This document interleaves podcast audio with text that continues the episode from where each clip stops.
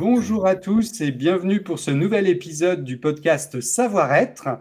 Aujourd'hui, nous recevons Fabrice Vert, qui est euh, premier vice-président du tribunal judiciaire de Paris, vice-président du groupement européen des magistrats pour la médiation section France et ambassadeur de l'amiable. Bonjour Fabrice Vert, comment allez-vous? Bonjour. Merci beaucoup d'avoir accepté notre invitation. Xavier, Nadine, comment allez-vous? Toujours très bien, merci beaucoup. Nadine, je te laisse la parole. Oui, bien écoute, euh, j'allais rappeler euh, également euh, qui est Monsieur Fabrice Vert pour ceux rares maintenant qui ne le connaissent pas, et dire que nous sommes évidemment ravis de vous accueillir dans un agenda que nous comprenons extrêmement chargé, bien évidemment. personnellement, j'aurais deux questions à vous poser. la première, c'est comment voyez-vous en pratique c'est-à-dire en termes de moyens, en termes de formation et tout autre euh, sujet de questionnement, euh, la mise en place de la nouvelle politique de l'amiable du gouvernement. Et ma deuxième question, c'est, et celle-ci euh, revêt peut-être encore plus d'importance pour moi, puisque je suis avocat, quels sont vos besoins, vous, en tant que magistrat euh, destiné maintenant à, sortir du pur euh, judiciaire contentieux et à pratiquer l'amiable avec nos justiciables et vôtres aussi, quels sont vos besoins vis-à-vis des avocats? Qu'est-ce que vous nous demandez pour vous faciliter votre tâche? Alors, merci pour ces deux questions qui sont évidemment euh, pour, pour la mise en œuvre d'un véritable circuit amiable dans les juridictions, qui en est quand même euh, à epsilon euh, actuellement, puisqu'il n'y a qu'un pour cent des affaires judiciaires qui feraient l'objet d'une médiation. Alors, il y a très peu d'outils statistiques actuellement fiables. Il y a eu un rapport qui avait été commandé par le ministère de la Justice qui avait dit 1% seulement des affaires font l'objet d'une mesure de médiation. La conciliation par le juge que j'ai connu moi quand j'étais jeune juge, mais qui est complètement inusité euh, actuellement. Donc le bilan, la convention de procédure participative, euh, il y en a pratiquement zéro. Donc euh, le bilan, pour l'instant, en pratique, dans les juridictions, il est extrêmement modeste. Même s'il y a quand même une évolution favorable, notamment depuis le système de l'injonction de rencontrer un médiateur et de la présence des conciliateurs de justice, mais qui sont souvent plus saisis sur saisine directe que euh, par le juge. Donc le circuit amiable dans les juridictions, même si ça s'est amélioré, est vraiment à construire. Alors comment faire? Alors c'est vrai, ce que nous réclamions, nous les pionniers des modes amiables depuis des années, c'est que toutes ces initiatives individuelles qui ont été pratiquées dans de nombreuses juridictions, mais qui souvent s'effondrent lorsque leur initiateur, avocat, magistrat, ou médiateurs euh, vont vers d'autres horizons, euh, ne perdurent pas. L'exemple euh, typique, topique, c'était l'exemple de Béatrice Brunner, présidente de Chambre sociale à Grenoble, qui avait ordonné plus de 1000 médiations il y a des années. Quand elle est partie, c'est retombé à zéro l'année suivante. Donc, ce qui manquait, ce que nous réclamions depuis des années, c'était une politique publique. Qu'est-ce que c'est qu'une politique publique? C'est objectif, moyen, évaluation. Et il est vrai que euh, nous avons enfin obtenu le 13 janvier 2023 euh, l'annonce par un garde des sceaux d'une politique publique et qui commence à se concrétiser. Alors, elle, en est quand même euh, qu'au début, pour avoir des résultats concrets, c'est le garde des Sceaux lui-même qui l'a dit, notamment à Aix-en-Provence, où il est venu pour, où il a célébré plus ou moins la première année de sa politique de l'amiable. Il faut passer à la vitesse supérieure. Alors, j'ai euh, fait un webinaire il n'y a pas longtemps avec euh, un chercheur allemand pour voir un peu pourquoi en Allemagne, parce qu'on est quand même aussi dans une culture romano-germanique hein, en France. Alors c'est très compliqué de comparer avec euh, les pays de la common law anglo-saxon où l'amiable se développe énormément pour des raisons pragmatiques, culturelles, etc. Nous, bon, on a quand même quelques points communs avec nos voisins allemands. Alors, ce qui était très intéressant de voir, c'est d'abord c'est que l'amiable pour le juge est véritablement structuré Chez nous, il entre dans la mission du juge de concilier, article 21 du Code de procédure civile, mais ce n'est pas du tout organisé, puisque l'investissement que le juge met dans l'amiable n'est pas du tout reconnu. Alors évidemment, ce qui n'est pas compté n'existe pas, hein. c'est euh, bien connu. Donc euh, aucun, euh, aucune reconnaissance du rôle du juge dans l'amiable, puisqu'il n'y a même pas d'outils statistiques pour les comptabiliser. Alors qu'en Allemagne, c'est exactement l'inverse, et même le juge est évalué, c'est-à-dire que dans son évaluation, on tient compte de son investissement dans l'amiable. Donc en Allemagne, il y a plus de 80% des juges qui systématiquement font une tentative de conciliation Hein, et qui donne euh, des résultats. Et ils peuvent également renvoyer l'affaire à un juge conciliateur euh, qui est formé spécialement pour ça. Alors, ils renvoient très peu d'affaires en réalité au juge conciliateur parce qu'ils aiment tellement concilier qu'ils préfèrent concilier eux-mêmes. Ensuite, l'avocat allemand, bah, il est plus rémunéré s'il y a un accord évidemment, que le modèle économique, aussi, en même temps des frais de justice en Allemagne, fait que ça favorise l'accord. En France, euh, bon, bah, ce n'est pas tout à fait le cas. Il faut effectivement qu'au niveau du modèle économique, euh, tout le monde s'y retrouve, autrement, ça ne se développera pas. Après, il y a les grands principes de proportionnalité procédurale, de loyauté procédurale qui doivent également être mis en œuvre, c'est-à-dire que la partie qui, de manière complètement déraisonnable, refuse un accord ou euh, fait tout pour faire durer un procès, en France, elle n'est quand même pas souvent suffisamment euh, sanctionnée, entre guillemets, par des frais de justice. Alors que dans des pays où l'amiable, évidemment, s'est beaucoup développé, il y a une incitation par les frais de justice par rapport aux gens qui sont de mauvaise foi ou qui, de manière dilatoire, instrumentalisent la justice. En France, c'est pas du tout comme ça, ou très peu. Donc, il y a toutes ces réformes donc, qui sont quand même d'ampleur euh, à prévoir. Mais les premières choses à faire, ce serait de créer donc à la chancellerie alors, quand, euh, une coordination de toutes les politiques de l'amiable, hein, un service, une direction, une sous-direction, ça, c'est pas dans mon domaine, mais enfin, une politique, ça doit être coordonné, c'est évident. Ensuite, il faut que dans chaque juridiction, on crée un conseil de juridiction de l'amiable prévu dans le code de l'organisation judiciaire, c'est-à-dire que c'est institutionnel. Moi, j'en ai connu des conseils de juridiction de l'amiable. Vous avez un chef qui arrive, il le crée parce qu'il trouve ça très bien. Le suivant, ça lui plaît moins, ça disparaît tout l'investissement qui avait été consacré pour le mettre en œuvre termine à zéro. Donc, pour que ça perdure, il faut que ce soit dans le code de l'organisation euh, judiciaire. Ensuite, il faut également prévoir dans le code de l'organisation judiciaire des audiences de proposition, de médiation et de conciliation. Donc, il faut structurer l'amiable dans les juridictions pour que ce soit vraiment euh, reconnu comme le rôle du juge. L'avocat, alors évidemment, après, il y a les formations. D'ailleurs, on voit bien que sur l'audience de règlement amiable qui a été créée par le garde des Sceaux par un décret du 29 juillet 2023, qu'il y a, il y a une circulaire a été prise pour les mettre en œuvre et il est prévu dans les ordonnances de roulement, c'est-à-dire comment fonctionne une juridiction, il y a une ordonnance de roulement qui fixe les audiences, et eh bien dans cette ordonnance de roulement, il est prévu des audiences de règlement amiable. Du coup, les collègues qui au début euh, avaient comment dire, euh, c'est nouveau, concilier par rapport à juger en, en appliquant la règle de droit, c'est un exercice complètement différent, avaient une espèce de crainte, mais beaucoup se forment. D'ailleurs, toutes les formations sur le sujet sont pratiquement toutes pleines, ce qui est quand même euh, grande, un grand événement parce que euh, moi qui ai beaucoup euh, participé ou organisé de colloques, souvent on n'avait quand même pas énormément de collègues qui venaient s'y rendre, c'était toujours ceux qui s'y intéressaient. Eh bien là, ça change. Et les collègues, quand ils ont reçu cette formation, en fait, ça les intéresse beaucoup parce qu'il faut savoir qu'il y a une grosse crise actuellement du rôle du juge civiliste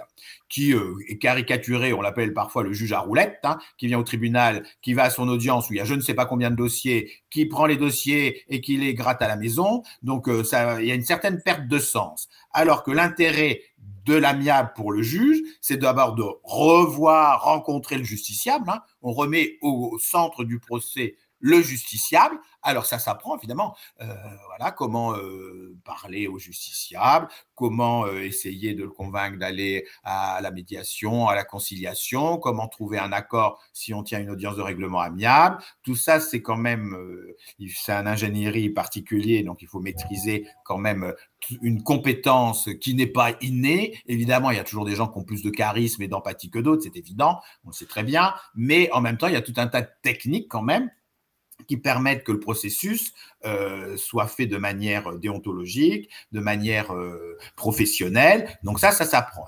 Et quand les collègues font ces formations, eh bien, ils sont tous enthousiastes et euh, sont prêts à le faire. Mais c'est vrai que ça va pas se faire du jour au lendemain. Mais on voit bien que lorsque c'est instauré euh, structuré dans l'organisation du tribunal, eh bien, on va le faire. Il y a déjà des audiences de règlement amiable qui ont eu lieu. Donc, il faut absolument institutionnaliser, euh, c'est-à-dire, et puis ensuite réfléchir quand même au modèle économique euh, sur le sujet pour favoriser quand même le développement de l'amiable. donc là, c'est tout un port, je ne vais pas rentrer dans le détail, mais c'est absolument nécessaire. Et la formation, évidemment, qui est nécessaire, elle n'est pas encore suffisante. Il y a eu des progrès très importants qui ont été faits à l'École nationale de la magistrature et euh, aux écoles du barreau, mais euh, à mon avis, c'est loin d'être suffisant. Il faut absolument que tout jeune juge ou jeune avocat assiste au moins à une médiation. Si on ne, connaît, si on ne sait pas ce que c'est, si on n'a pas compris euh, l'intérêt du, en fait, c'est parce que c'est ternaire, c'est l'intérêt du tiers. Pourquoi un tiers, impartial, neutre, compétent, va arriver à débloquer une situation qui était complètement bloquée, malgré parfois les efforts des avocats pour essayer euh, de convaincre leur euh, client à aller à l'accord. Donc, ça vient aussi du français quand même. Hein. Comme disait le bâtonnier Bénichou, il parlait du pays de la castagne, expression que j'ai reprise et que maintenant le garde des Sceaux aussi euh, reprend très souvent, le pays de la castagne, donc aussi il y a une conception des rapports sociaux, on voit bien d'ailleurs dans les conflits collectifs du travail, euh, on va d'abord à la lutte et on négocie après, il faudrait peut-être apprendre aussi maintenant à négocier avant d'aller à la lutte. Mais c'est toute une culture à changer et les professionnels du droit ont tout leur rôle, mais pour pouvoir convaincre leurs leur clients, c'est pas facile, et c'est pour ça que le rôle proactif du juge est très important. La médiation judiciaire existe en France depuis 1984, presque 30 ans. Résultat, presque rien. Pour quelle raison? Bon, parce que ça n'a pas été structuré dans les juridictions, c'est pas reconnu dans l'activité du juge, etc. Bon, première raison. Mais euh, aussi, il y avait évidemment une question euh, de formation, mais surtout lorsque on propose, le juge propose à l'audience au parti, est-ce que ça vous dirait d'aller en médiation, en conciliation? Ça me paraît vraiment pour votre affaire très intéressant. Dans 90%, c'est non, parce qu'on vient au tribunal pour régler son compte à l'adversaire, puisque le, souvent l'objet du litige disparaît devant l'autre. En fait, le problème, c'est l'autre qui est devenu l'ennemi. Donc c'est lui dont on veut la peau. Le vrai problème, eh bien, on est capable de défendre des positions juridiques qui sont contraires à ses propres intérêts parce qu'on n'a pas crevé l'aspect émotionnel et relationnel. Quand cet aspect a été traité, alors ça peut prendre du temps, eh bien là, on revient à la raison et on peut trouver des accords ou continuer à travailler ensemble. Hein. Moi, j'ai des affaires comme ça où on ne veut plus du tout travailler ensemble pour, parce qu'il y a eu un incident lors de, euh, par exemple, l'exécution d'un marché, euh, des sociétés qui travaillent depuis des années ensemble, un marché qui s'est mal passé, il y a eu du retard dans une commande, on veut plus travailler alors que l'autre, c'est le seul qui produit en France le produit dont on a besoin. Si on rompt toute relation, on va être obligé de l'acheter à l'étranger avec un coût supérieur. Donc là, l'intérêt, c'est pas du tout de rompre les relations. Mais dès, tant que le conflit n'a pas été réglé sur ce retard dans ce chantier, que s'est-il passé? Il l'a fait exprès, pas exprès, qu'est-ce qui s'est passé, ou j'ai pas été remboursé des préjudices que j'ai eus dans le cadre de ce marché, eh bien, on va pas retravailler ensemble. Donc, ce qui change, euh, pourquoi la médiation quand même commence à se développer un peu plus, en tout cas à Paris, euh, il y a beaucoup de développement quand même. Alors, faudrait lui, il se passe quand même des choses. C'est vrai qu'il n'y a aucun outil statistique actuellement pour l'évaluer. Mais la chancellerie travaille sur ces outils qu'on réclame depuis des années et normalement, incessamment sous peu, nous devrions les avoir. Donc déjà, il y aura un constat qui se passe quand même des choses. Mais ce qui a, euh, comment dire, comment, euh, a vraiment euh, lancé un petit mouvement, c'est l'injonction de rencontrer un médiateur qui est un instrument qui date de 2019 et le fait que le juge dise à des parties, écoutez, dans cette affaire, vous n'avez pas négocié avant de me saisir. Moi, je pose systématiquement la question, est-ce que dans cette affaire, vous avez négocié entre avocats avec vos clients avant de me saisir? Dans 90% des cas, on me répond non. Donc, dans ce cas-là, si évidemment l'affaire se prête à une résolution amiable, j'invite soit à rencontrer un conciliateur de justice, souvent en raison bah, des capacités financières des clients ou du choix des clients. Je demande qu'est-ce que vous préférez, un médiateur ou un conciliateur, ou je délivre une injonction de rencontrer un médiateur qui est information délivrée gratuitement. Ça devient payant quand, euh, après, si les parties souhaitent entrer en médiation, sachant que l'aide juridictionnelle, bon, qui n'est peut-être pas très importante, mais enfin, il y a un effort tout récent qui vient de revaloriser l'aide juridictionnelle et l'avocat, maintenant, qui obtient un accord dans certains cas, a une rétribution 50% supérieure à ce qu'il aurait eu si c'est un juge qui tranche le litige. Alors qu'avant, c'était exactement l'inverse. Parce qu'en réalité, l'amiable, ça prend du temps, même pour l'avocat. S'il rédige le protocole, accompagner son client, c'est pas parce qu'on va à l'amiable qu'il faut pas faire une analyse juridique du dossier, puisque bah, un des critères de l'amiable, c'est l'aléa judiciaire. Donc, comment dire à son client, il y a un à quel niveau est l'aléa judiciaire si on n'a pas fait une étude du dossier. Donc, en réalité, pour l'avocat, c'est très professionnel mais c'est une autre façon de faire. Ça permet en plus d'avoir une réponse beaucoup plus rapide pour son client. Donc, ça a intérêt quand c'est la rapidité qui est une des raisons. Et puis, ça peut maintenir les liens avec l'autre partie. Et quand les gens sont contents, moi, je vois bien quand il y a un accord, en général, on est content. Et eh ben, ça peut fidéliser le client pour euh, comment dire pour l'avocat et puis pour le juge, l'institution judiciaire. Euh, on nous critique tout le temps, il suffit de regarder les sondages. Eh bien, quand euh, on est content, eh ben ça aussi valorise l'institution judiciaire qui en a bien besoin. Ça valoriserait aussi d'ailleurs le rôle de l'avocat qui n'a pas une image non plus merveilleuse. Mais parce que souvent on vient nous voir pour jouer le rôle du pompier quand l'incendie est déjà a déjà atteint le quatrième étage. J'en profite pour prendre une question de notre consoeur Catherine Bourguès qui dit Ne serait-il pas nécessaire pour les magistrats d'être formés à l'écoute, savoir écouter les parties et prendre ce temps et euh, ce, quel que soit le type d'affaire, ne réduirait-il pas l'envie de guerroyer? Donc je pense que vous avez déjà répondu en partie à la question en disant qu'il y avait des formations qui étaient mises en place. Est-ce que ces formations d'ailleurs sont ouvertes aussi aux avocats Parce que pour moi, euh, la chose importante, c'est quand même qu'on se forme ensemble en réalité puisqu'on sera amené en tant que professionnel à mettre en place euh, un certain nombre de choses. Est-ce que ces formations dont vous parliez, euh, Fabrice Vert, je crois que c'est le cas, mais est-ce qu'elles sont aussi, ouvertes aux avocats? Alors, le temps d'écoute peut être fondamental et euh, presque résoudre le problème. J'ai vécu une affaire, je ne vais pas dire le nom évidemment, mais bon, l'audience est publique, une affaire importante, entre guillemets. Et donc, j'ai envoyé en médiation cette affaire. Ça n'a pas marché. Alors, à Paris, on a euh, pour certains dossiers ce qu'on appelle les référés cabinets. Donc c'était une affaire où effectivement on a pris le temps d'écouter la personne en question, qui était un personnage public. son adversaire, qui était également un personnage public, est venu à l'audience. J'ai pris le temps d'écouter, de les écouter, eux, leurs avocats aussi, mais eux, longtemps. Ça a même été renvoyé, etc. Enfin, il n'y a pas eu d'accord final. Mais euh, la personne demanderesse, j'ai vu ça sur un tweet, hein, puisque les réseaux sociaux de nos jours, ça existe, donc euh, ma décision était quand même pas mal commentée, donc je ne veux pas dire ce qui a été indiqué pour pas qu'on reconnaisse quand même le, litige, mais ce qui avait été très intéressant, c'est que cette personne disait, je ne ferai, je ne suis pas d'accord avec la décision en droit du juge, mais je ne ferai pas appel parce que j'étais écouté, etc. Est-ce que le juge pouvait faire? Je ne sais pas. Mais le fait d'avoir pu être écouté et de faire valoir son sentiment de justice en présence de l'autre partie, etc. Alors ça, c'était assez intéressant. Elle disait, je ne ferai pas appel. Voilà. Alors, effectivement, l'écoute est fondamentale pour recueillir le sentiment de, justice. Et parfois, le problème n'a rien à voir avec une question de droit. Ça arrive très souvent. Ça peut être une question relationnel, économique, etc. Mais autant le juge allemand, puisque j'étais euh, avec ce webinaire en Allemagne, eh ben, il peut consacrer tout son temps à écouter les personnes parce qu'il le peut. Quand vous avez 50 euh, affaires à l'audience ou 90 euh, quand j'étais juge d'instance dans le 18e arrondissement de Paris, c'est complètement illusoire. C'est dommage parce que dans les rares fois où, quand je peux le faire, à Créteil, quand j'étais au référé, j'ordonnais très pratiquement, systématiquement dans les affaires qu'il méritait, comparution personnelle des parties.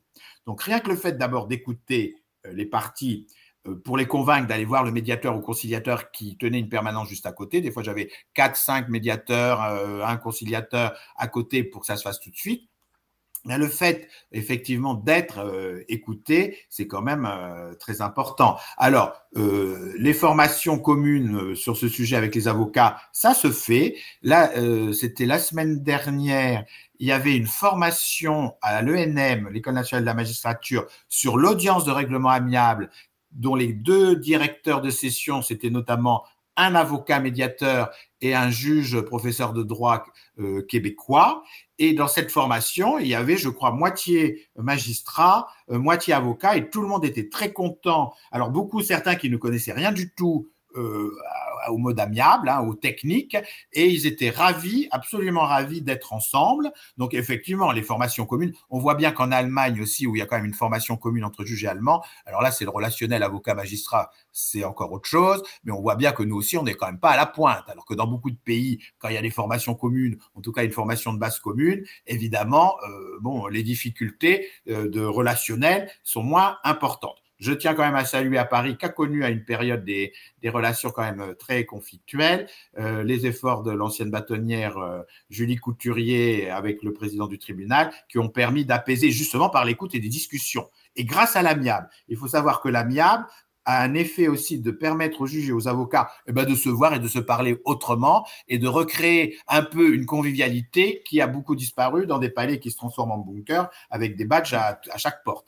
Donc euh, ça, c'est un côté euh, de l'amiable, mais qui n'est pas euh, si négligeable que ça, parce que une famille judiciaire forte aussi, ça permet de faire avancer le droit et les solutions ensemble, ça va beaucoup plus loin que si on est aussi dans des postures et dans des conflits, euh, souvent par méconnaissance du travail. Je m'aperçois souvent qu'il y a des conflits entre avocats et magistrats, c'est parce que l'avocat ne connaît pas mes problèmes et moi je connais pas les siens. Quand on commence à les mettre autour d'une table et qu'on dit voilà, je fais ça pour ces raisons, eh bien déjà euh, le problème parfois disparaît. Mais monsieur, monsieur le, président, euh, moi j'ai l'impression de vivre un retour vers le futur de mon passé parce que quand j'ai commencé à exercer il y a 40 ans, moi, j'ai 40 années de bar, euh, nous rencontrions les magistrats. Euh, les audiences au Conseil des prud'hommes se finissaient très, très, très souvent dans le bureau d'à côté et nous revenions avec une conciliation. Les conseillers prud'homaux nous imposaient euh, de concilier et de revenir vers eux, etc. Et j'ai bien assisté à la dérive qui fait que nous sommes quasiment empêchés de plaider le justiciable n'a plus aucune place dans aucune juridiction, puisque de toute façon, quand nous nous présentons, nous, à la barre, nous avons tout de suite cinq minutes euh, pour présenter le dossier. Et puis, on ne risque pas euh, d'écouter le justiciable. Donc, euh, c'est voilà, c'est très impressionnant pour moi de, voir qu'on retourne à ce que j'ai connu, moi, en tout cas, quand j'ai commencé à exercer en 1985. À peu près, enfin. Alors, le problème. Le problème, c'est que vu le nombre de masses d'affaires, moi j'ai 5%, de plus d'augmentation du contentieux référé. Donc cette justice ne peut pas exister actuellement, euh, ou soit recruter 100 euh, 000 juges. Alors c'est vrai qu'il y a un gros recrutement actuellement. En réalité, il y a beaucoup de dossiers qui sont soumis aux juges qui pourraient être parfaitement résolus à l'amiable avant. Donc c'est la raison pour laquelle si on veut retrouver un juge qui est à l'écoute, ou qui peut faire d'ailleurs euh, en orientation orientée vers la conciliation et l'amiable, ça peut être le juge qui le fait, qui écoute les gens. D'ailleurs, ce serait ça l'idéal. Une première audience d'orientation, je vous écoute, les avocats et les personnes, et c'est là où je vous oriente vers l'amiable tant que l'amiable ne se développera pas de manière importante comme dans d'autres pays, cette justice on peut entendre longtemps, euh, alors on le fait dans certains dossiers exceptionnels entre guillemets euh, parce que euh, on a décidé pour ces dossiers-là qu'il fallait bah, consacrer du temps, mais ce n'est pas possible. Donc il faut changer aussi un peu le logiciel du juge et de l'avocat. À mon avis, c'est pas uniquement des réformes, mais il en faut bien entendu qui l'accompagnent c'est-à-dire qu'en réalité, le recours au juge qui statue en droit, ça doit être le recours euh, ultime. Hein. Avant, euh, on essaye de euh, faire des conventions de procédure participative entre avocats. Quand je vois ces audiences d'expertise, où tout le monde est d'accord sur l'expertise, le juge, il sert à quoi? Alors que ces audiences sont très fréquentes et très chronophages. Mais il n'y a pas tous les instruments, mais la chancellerie travaille sur ce sujet. Parce qu'effectivement, quand tout le monde est d'accord sur désigner un expert, pourquoi on vient voir un juge? Il suffit de le faire par acte contresigné par avocat s'il y a des avocats. Ça a la même valeur maintenant qu'une expertise judiciaire. Ça va beaucoup plus vite, ça coûte moins cher et on peut fixer la mission de l'expert. Le problème, c'est s'il y a un incident ou si on veut attraire de manière forcée à cette expertise amiable son assureur qui ne veut pas. Donc là, il suffit de créer un juge d'appui comme en matière d'arbitrage. Dans ce cas-là, on saisit ce juge qui là dira à cette partie, bah écoutez, vous, euh, vous allez aller à cette expertise de, manière contradictoire, bon après l'avoir écouté, etc. Alors, je suis ravi parce que c'est une chose que je réclame moi depuis longtemps, je ne suis pas le seul, mais euh, et euh, à Aix-en-Provence, le garde des Sceaux lui-même a annoncé la création d'un, en tout cas, des travaux pour créer ce juge d'appui. Donc voilà, c'est-à-dire qu'on n'a pas encore tout à fait tous les instruments nécessaires qui permettraient de développer l'amiable comme il le mérite. Et je pense, je pense d'ailleurs que si on se met, on n'est pas d'accord sur le fond mais on est tous d'accord de dire, bah oui, il nous faut quand même une analyse technique par quelqu'un de, compétent, impartial, parce qu'on ne peut pas. Bah, si on commence à se mettre d'accord sur la désignation d'un expert, parce qu'en réalité, on sait très bien à peu près qui, qui peut être compétent, etc., eh bien, c'est un cercle vertueux qui s'instaure, à mon avis. D'ailleurs, j'ai déjà remarqué qu'en médiation, les deux avocats partis sont d'accord sur le nom d'un médiateur. Pratiquement dans 99% des cas, on a un accord mais euh, il faut euh, effectivement changer de logiciel, favoriser aussi peut-être par, alors de manière financière, hein, ces recours à l'amiable, ou par des délais plus courts. Je vais en convention de procédure participative parce que je veux une solution rapide, on se met d'accord pour mettre en état l'affaire, et on a une date plus proche à être jugée. Alors évidemment, restent les parties de mauvaise foi, etc. Mais cela, je pense justement, euh, comme dans beaucoup de pays, quand une partie est vraiment de mauvaise foi, euh, eh bien, il faut peut-être la sanctionner davantage. Hein, si on veut que l'amiable se développe. Autrement, si effectivement on a intérêt à faire durer le procès parce que c'est plus rentable, que ça dure 4, 4 ans financièrement, plutôt que de payer tout de suite, alors que ça, ma responsabilité est complètement évidente, évidemment qu'il faut réfléchir mmh. à cette question, alors qui est très euh, qui est assez compliqué, mais enfin, il y a plein de pays qui le font. Hein. Euh, il y a le système d'Ontario, par exemple, qui est très efficace. Il y a plein de pays où il y a un, comment dire, un système de frais de justice qui euh, rendent euh, très favorable le recours à un mode amiable. Après, il ne faut pas obliger dans tous les dossiers à aller à l'amiable. Il y a des cas où il y a une emprise, où on veut vraiment une décision en droit. Par exemple, on conteste la propriété d'une maison, on veut absolument que le juge regarde tous les vieux papiers, les, actes de... Bon, ben voilà, là, on veut vraiment une décision du juge. Euh, très bien mais il y a quand même énormément de contentieux où en réalité, euh, tous les contentieux, on va continuer à avoir des relations entre euh, les parties. Il y en a tellement, euh, succession, copropriété, affaires, familiales, j'en passe et des meilleurs. Donc, dans tous ces dossiers où on va continuer à avoir des relations, où on a intérêt à avoir des relations, où on a intérêt à sortir de la relation par le haut et rapidement. Parce que l'amiable ne sert pas qu'à réconcilier. Il y a parfois des parties bah, qui ne veulent plus se voir, qui ne veulent plus travailler entre elles. Bah, c'est leur droit. Mais par contre, est-ce qu'elles ont intérêt à avoir une expertise qui va durer euh, six ans, leur coûter euh, je ne sais pas combien, au lieu d'essayer de voir si on ne peut pas résoudre à l'amiable le problème et se séparer euh, par le haut? Euh, et d'ailleurs, moralement et psychologiquement, ça peut être très dur d'avoir une séparation très conflictuelle avec des gens avec qui on a eu des très bonnes relations, ça s'est très bien passé, mais il y a un événement qui fait que on ne veut plus travailler. Euh, il, y a, tout un tas d'avantages, aussi bien financiers, mais autres, parce que on sait très bien qu'une personne qui est en procès pendant des années, il y a un problème parfois économique, hein, il faut suivre, mais aussi psychologique quelle va être la décision? Est-ce que je vais laisser à mes propres enfants mon procès en héritage ou est-ce que je vais leur laisser quelque chose? Hein? il y a une affaire 80 ans d'âge, hein, c'est pas chez moi, euh, une succession euh, où il y a beaucoup de décès après, en, malheureusement en cascade, qui fait que les instances sont interrompues. Le, record que je connais, c'est 80, 80 ans d'âge. Moi, j'en ai eu une affaire quand j'étais au juge des successions à Paris, c'était 50 ans d'âge. Alors pour un whisky, c'est peut-être euh, une bonne année. Pour un dossier judiciaire, c'est pas à mon avis une très bonne année, sauf pour une partie, alors qui aurait tout intérêt à ne pas voir l'affaire sortir. Ça peut arriver. Il y a des. Oui, pardon, Xavier, vas-y. Pas de souci. Euh, vous parlez de la création d'un juge d'appui. Au, niveau des avocats se, pose la question d'une mention de spécialisation. Euh, je sais que le CNB a fait pas mal de, travaux là-dessus. Euh, au niveau de cette reconnaissance des avocats, est-ce que pour vous, ça pousserait aussi à la favorisation et l'utilisation de ces modes amiables? Alors ça, ça a été un grand débat, effectivement, notamment au Conseil national des barreaux.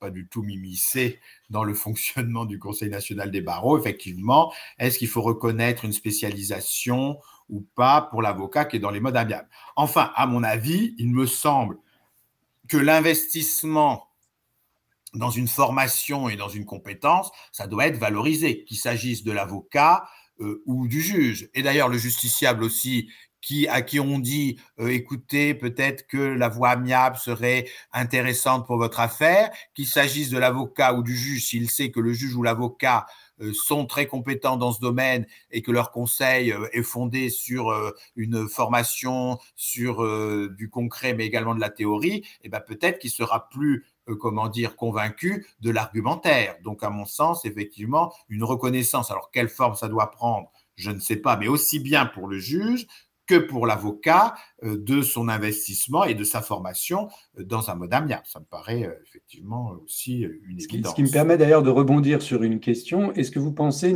que les magistrats à titre temporaire ont un rôle important à jouer, notamment dans la tenue des audiences de règlement amiable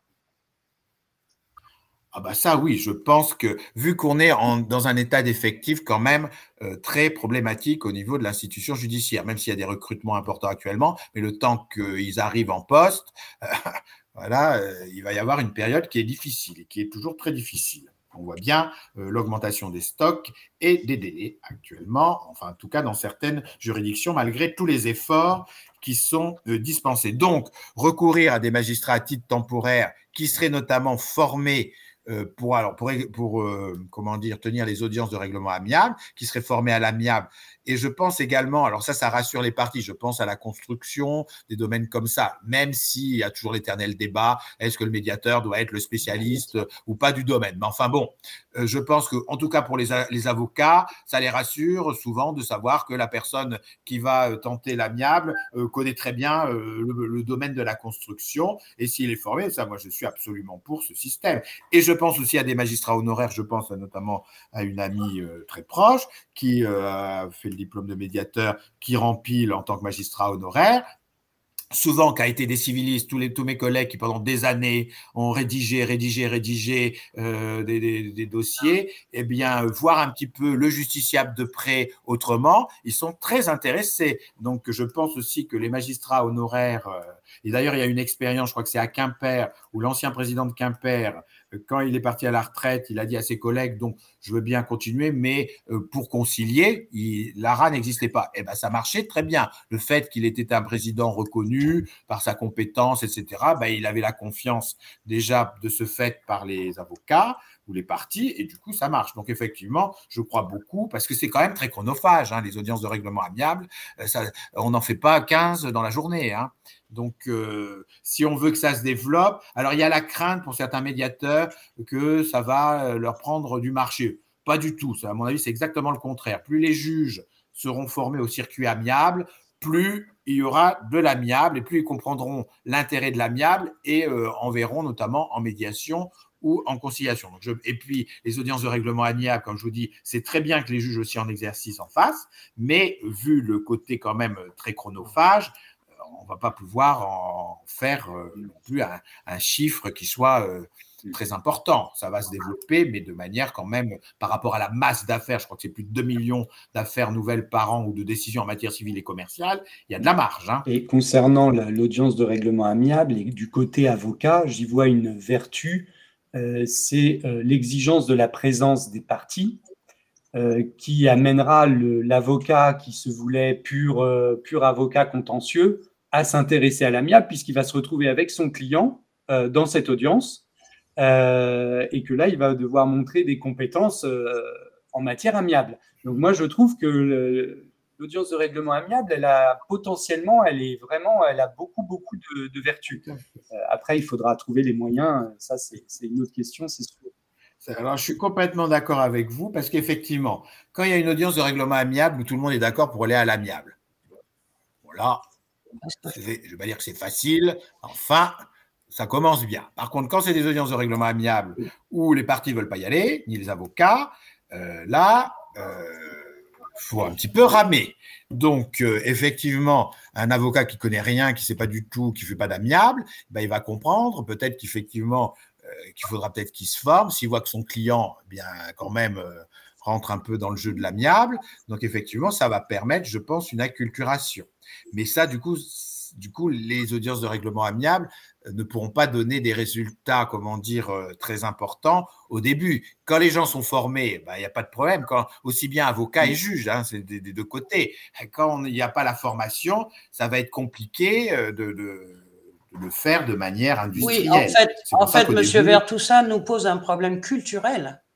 Il va falloir réfléchir très, très en amont euh, l'amiable dans les lycées, dans les, facultés, les étudiants en droit, que tout, que tout le monde soit baigné de cette culture pour que ça ne, la proposition de l'amiable ne vienne pas au, au, plein, plein déploiement du, du, du, contentieux et du litige et de la crise. Parce que là, c'est c'est tard, quoi. Je ne dis pas c'est trop tard, mais un peu quand même presque. Si je peux compléter ta, ton observation, Nadine, euh, je dirais quand même qu'il y a des choses qui existent. Euh, Fabrice Vert, vous mentionniez, le, modèle de l'arbitrage et j'en suis ravi parce que j'entends très rarement en réalité cette remarque. On ne, euh, on ne s'inspire pas assez de tout ce qui a été fait en bien en matière d'arbitrage.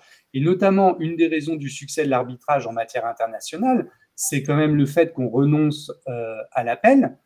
Et là, je vois que dans le mécanisme de césure qui vient d'être consacré, euh, c'est pas quelque chose d'automatique. On peut faire appel du jugement partiel.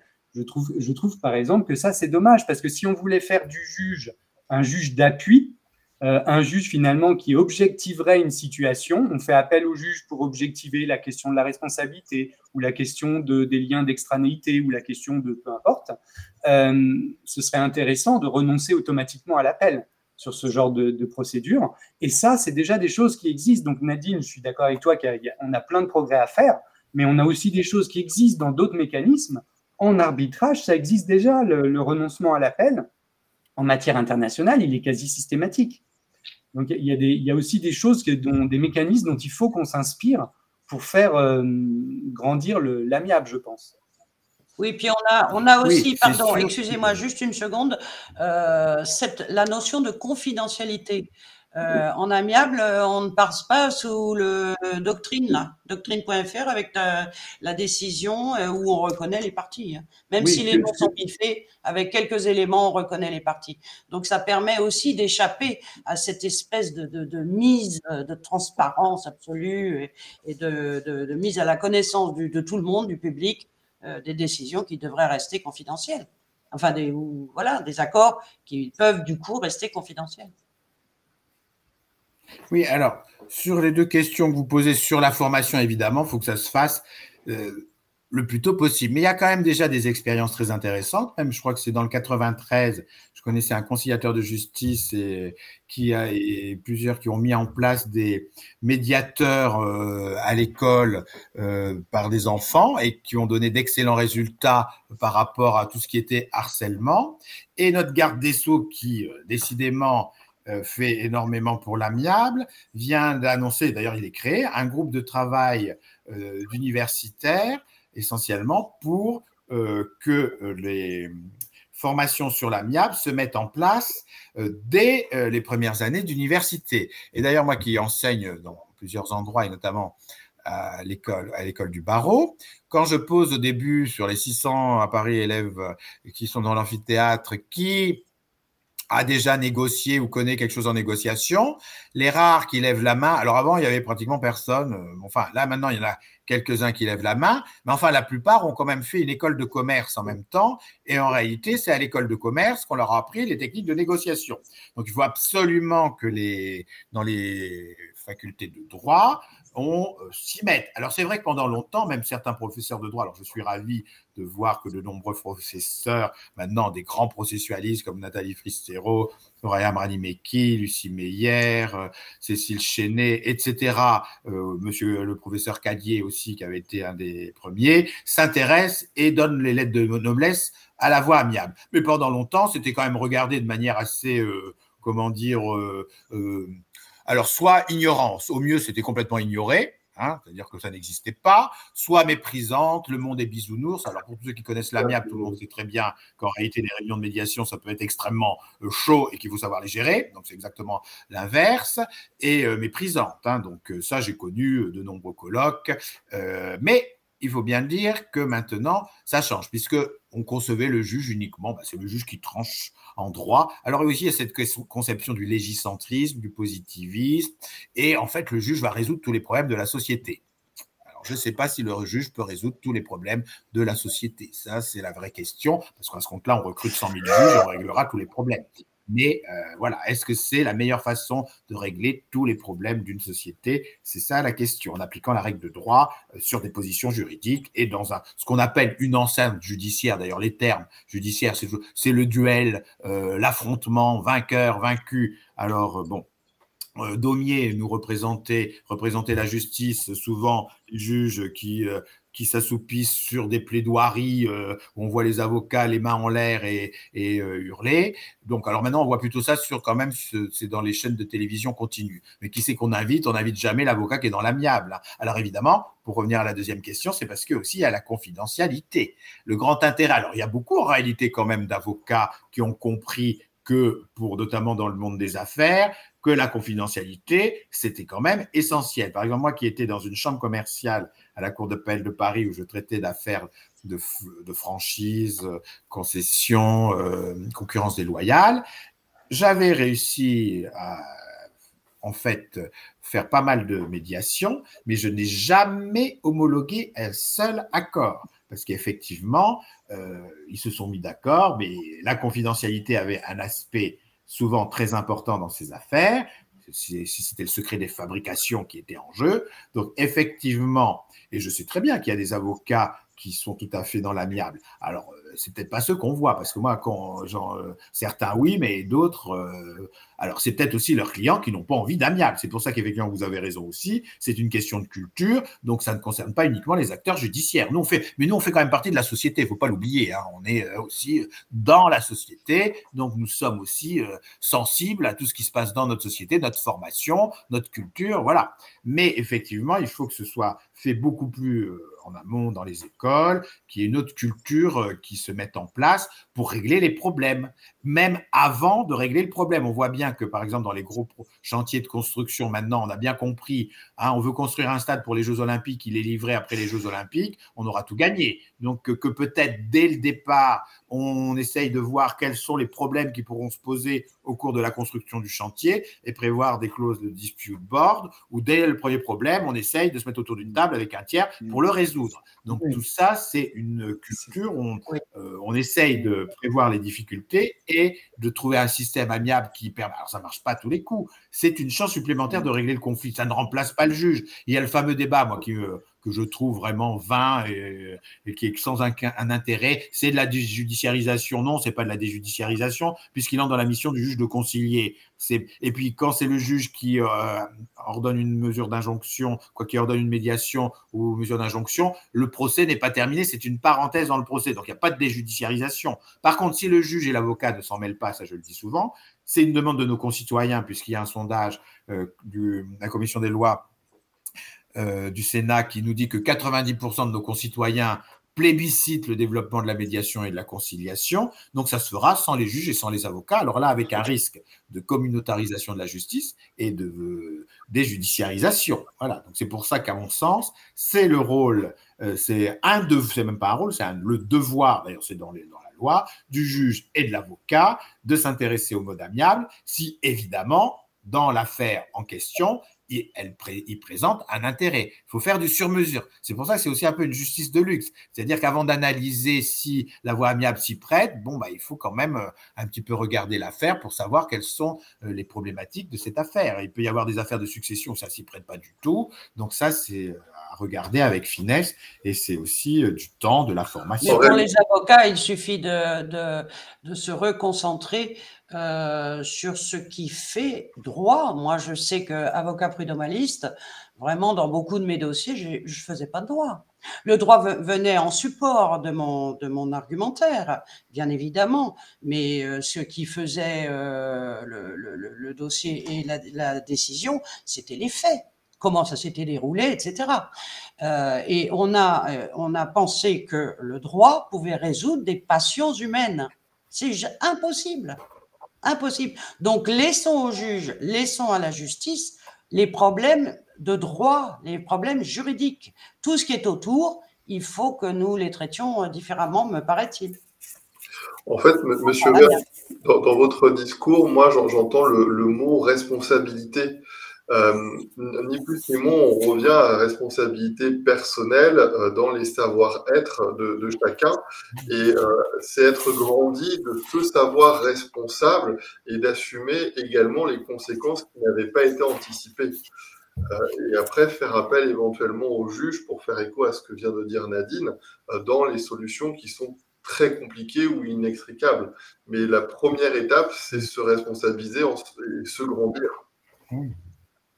Alors ça, c'est une vraie question aussi, la responsabilité. C'est effectivement dans l'amiable, eh bien, on reprend les rênes et on devient responsable. Alors je pense à certaines, je pense par exemple au directeur juridique ou un DRH euh, qui va peut-être négocier, prendre une responsabilité en essayant de trouver un accord et ensuite euh, le patron qui sera peut-être pas content. C'est pour ça que dans certains contentieux, il faut bien déterminer qui doit venir à l'amiable. Mais dans certains cas, en conflit collectif du travail, quand l'usine par exemple était bloquée, c'est le PDG que je faisais venir parce que si je faisais venir le DRH ou le directeur juridique, j'avais vite compris que la prise de responsabilité pouvait être compliquée pour lui. Donc effectivement, c'est prendre une responsabilité pour l'avocat aussi, s'il conseille effectivement son client en disant ah ben l'accord là, ce serait pas mal, et qu'ensuite le client est mécontent parce que euh, voilà, il n'aura pas pris sa décision euh, avec les conseils qu'il estimait avoir. Donc effectivement, il y a une prise de risque. C'est moins compliqué parfois de dire au juge, allez hop, on donne la décision au juge. Si on n'est pas content, ben, le juge, il n'a rien compris, il était mauvais,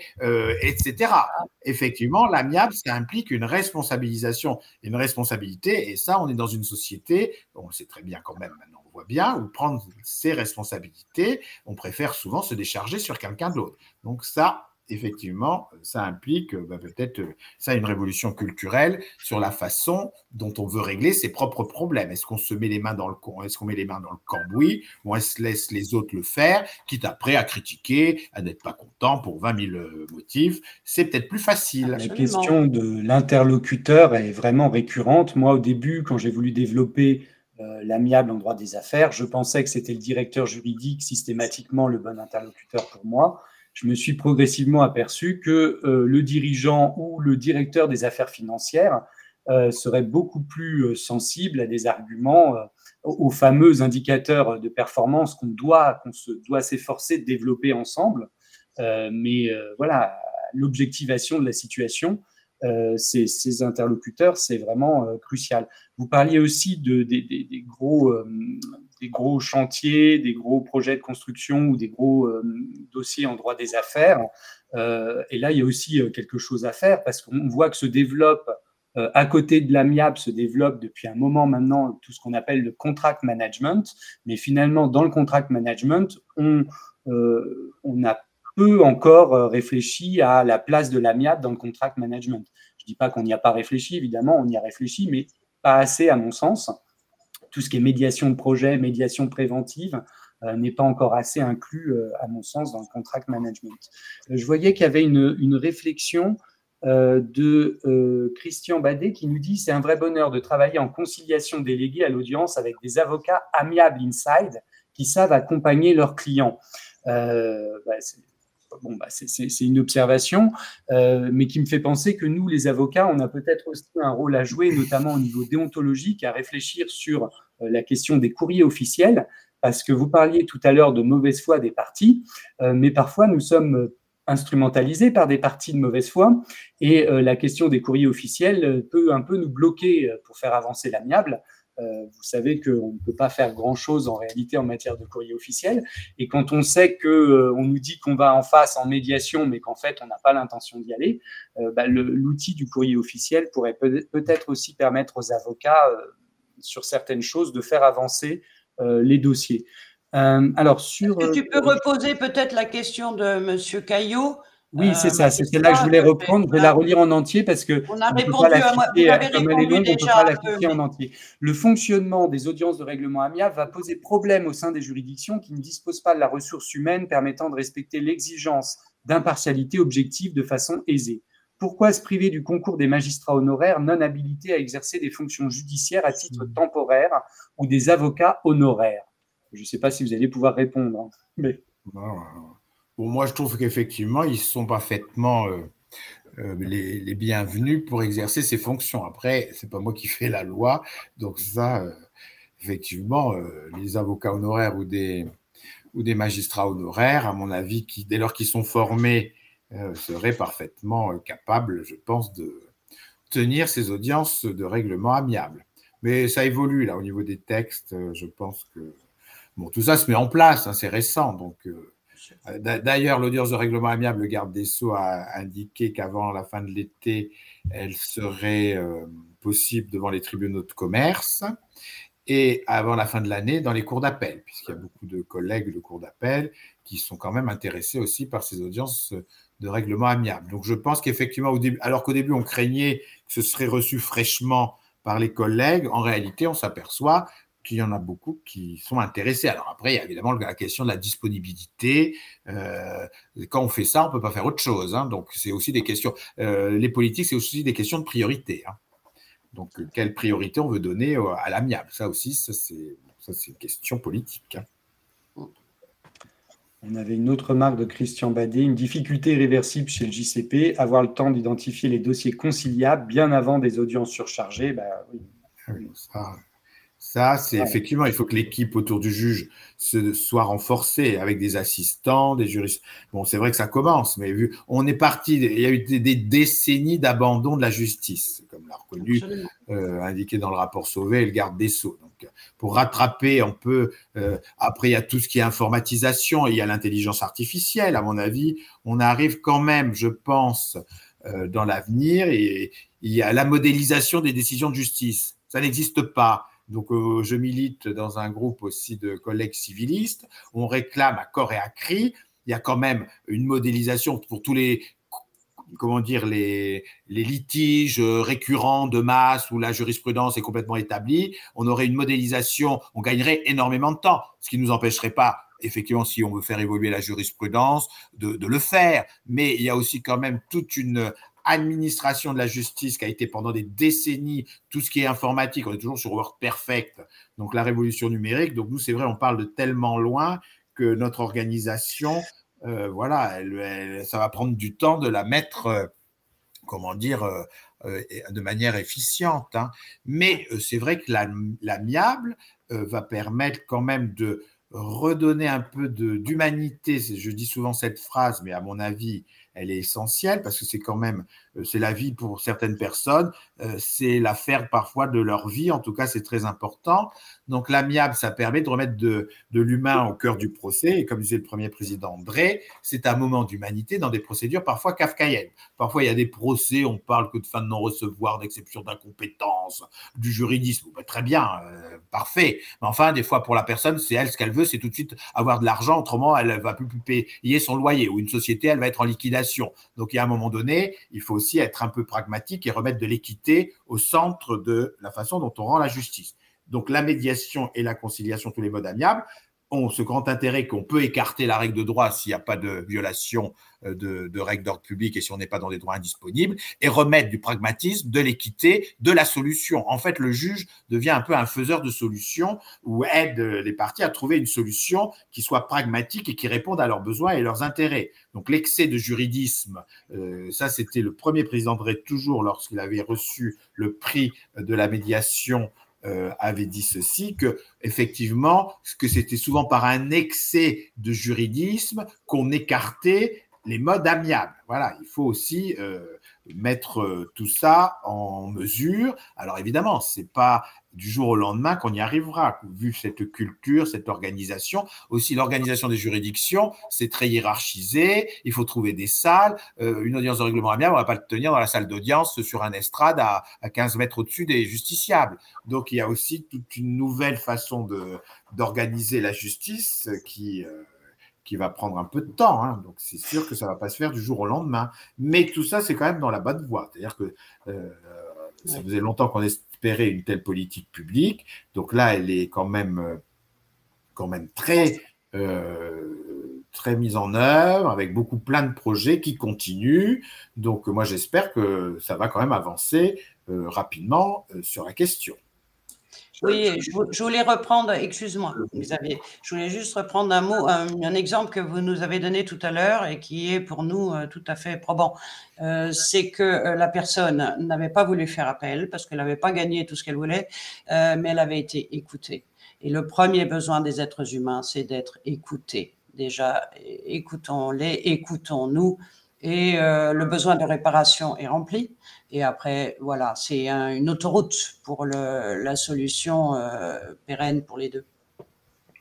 Pour euh, justement euh, faire écho à ce que tu dis, l'écoute, quels sont pour vous, Monsieur Vert, les, critères d'un dossier qui peut aller en amiable à la fois pour les confrères, de façon à, anticiper, parce qu'ils peuvent le prendre assez mal, hein, ce renvoi vers, vers un médiateur, mais également pour vos collègues, pour justement favoriser cette, ce développement des dossiers qui vont vers l'amiable alors, bon, de toute façon, moi, alors en tant que juge, la première question que je pose systématiquement aux avocats, d'ailleurs, il y a un décret de 2015 qu'il a imposé, qui malheureusement a été abrogé parce qu'il n'était pas mis en application. Euh, j'étais un des rares juges à le mettre en application, puisque si les diligences amiables n'étaient pas indiquées, le juge pouvait inviter les parties à rencontrer un conciliateur ont un médiateur. Et c'est ce que j'ai mis en œuvre tout de suite. évidemment, ça a été un peu compliqué au début à le mettre en œuvre parce que les avocats n'avaient pas l'habitude. Mais euh, donc, euh, la première question, mais il a été abrogé. Mais ce qui n'empêche qu'on peut toujours très bien indiquer dans son assignation euh, les diligences amiables qu'on a fait, si c'est officiel, si c'est pas,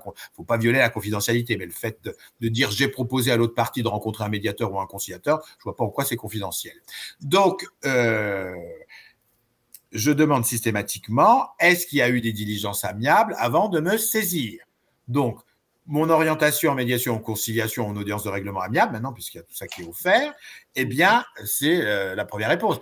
Et euh, j'ai vu une évolution de très peu d'avocats, mais quand même, j'ai un avocat, par exemple, systématiquement, avant de me saisir, eh ben, il propose à l'autre partie d'aller voir un conciliateur ou un médiateur.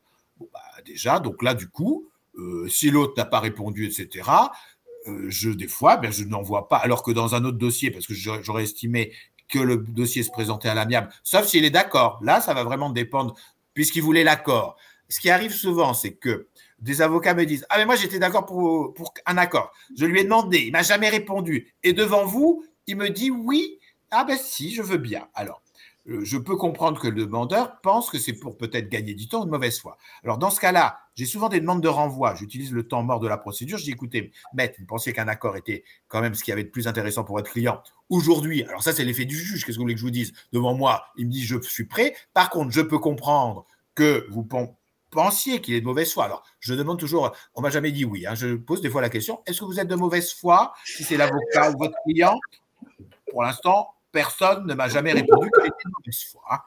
Donc pour moi, c'est difficile de déterminer. Alors sauf si on me sort un SMS. Alors je ne sais pas si on pourrait le produire, mais en même temps, on voit l'évolution euh, de la jurisprudence sur euh, les preuves. Si on me sort un SMS euh, du client à son avocat qui dit ah ben non, je vais uniquement en médiation pour gagner du temps.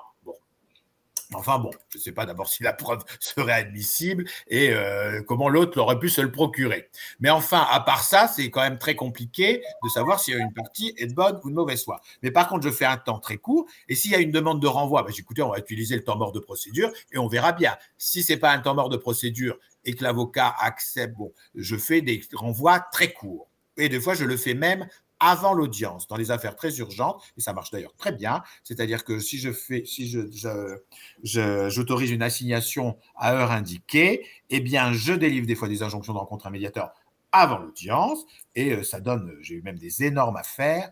D'ailleurs, euh, d'ailleurs, contrairement à ce qu'on pense, on dit souvent l'amiable, c'est pour les petites affaires.